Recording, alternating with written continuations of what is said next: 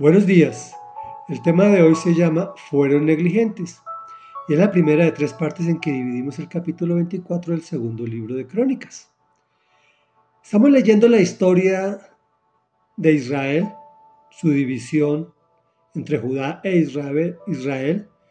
En Judá, o sea, lo que llamamos judíos, eh, vienen encabezados por el rey David y por una promesa que Dios le dijo a él de su descendencia quien pasó a través de Salomón, Roboán, Abías, Asá, Josafat, Jorán, Ocosías, y hoy iniciamos con Joás, quien fue un niño a quien su abuela quiso matar. Y dice así, Joás tenía siete años cuando ascendió al trono y reinó en Jerusalén cuarenta años. Su madre era Sibia, oriunda de Berseba. Mientras el sacerdote Joyadá vivió, Joás hizo lo que agrada al Señor. Joyadá eligió dos esposas para Joás y con ellas tuvo hijos e hijas. Algún tiempo después, Joás decidió reparar el templo del Señor.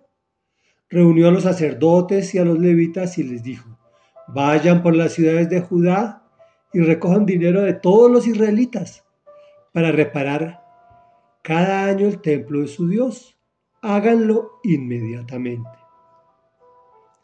Sin embargo, los levitas fueron negligentes. Entonces el rey llamó al sumo sacerdote Joyadá y le dijo, comillas, ¿por qué no has presionado a los levitas para que vayan y recojan en Judá y Jerusalén la contribución que Moisés, siervo del Señor, y la asamblea de Israel impusieron para la tienda del pacto?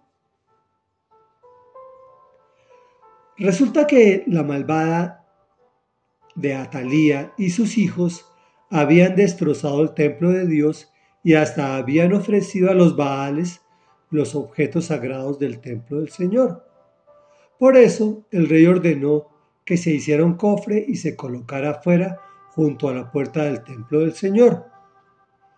Luego mandó que se pregonara por Judá y Jerusalén que trajeran al Señor la contribución que Moisés, siervo del Señor, había ordenado a Israel en el desierto.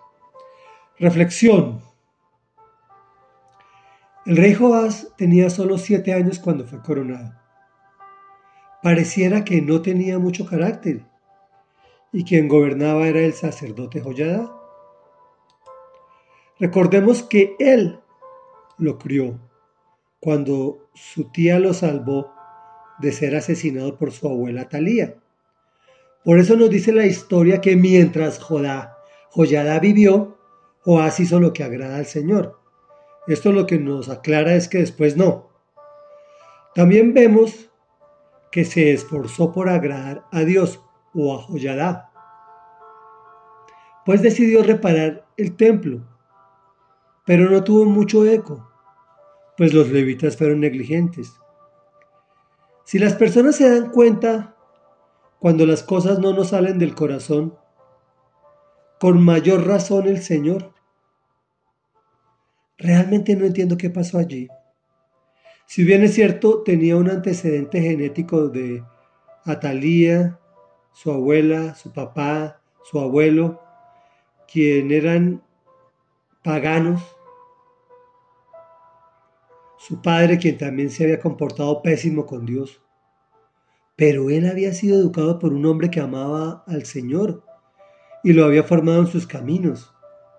Me pregunto, para mí, ¿cómo debo transmitir el Evangelio para que las siguientes generaciones lo reciban con agrado? No como una imposición mía, sino como un plus para sus vidas solo a través del Espíritu Santo. Pues veamos cómo solucionó el tema del templo. Ordenó que se hiciera un cofre y se colocara a las afueras del templo. Una alcancía, pues. Si creemos que las cosas se solucionan solamente con dinero, no hemos entendido el mensaje de salvación. Si bien es cierto que estamos en un mundo material gobernado por uno espiritual, es muy importante el dinero para vivir, lo reconozco o lo reconocemos todos, pero es más importante la voluntad del dueño. Sí, del dueño del oro y de la plata, y de todo lo que se ve y de lo que no se ve, para que mediante su guianza la utilización de esos recursos sea de bendición. Oremos. Padre nuestro que estás en el cielo, santificado sea tu nombre. Santo y maravilloso eres, Señor. Queremos hacer lo que te agrada, mi Dios. No por imposición, no porque sea lo que está de moda, sino porque de nuestro corazón, de lo profundo de nuestras entrañas, queremos agradarte para vivir una eternidad junto a ti. Por favor, Dios, danos sabiduría Danos entendimiento, danos discernimiento para tomar decisiones que provengan de lo alto. Sabemos que tenemos antecedentes genéticos que nos llevan, que nos y el cuerpo y el mundo y Satanás que nos tiendan a hacer lo malo delante de tus ojos. Pero hoy queremos hacer lo bueno, hoy y por el resto de nuestra existencia. Queremos que seas tú guiándonos, que sea tu voz retumbando en nuestros cerebros y diciéndonos qué es lo que te agrada, con esa forma maravillosa y ese amor increíble que tú tienes para guiarnos. Te lo pedimos en el nombre de Jesús. Amén y amén.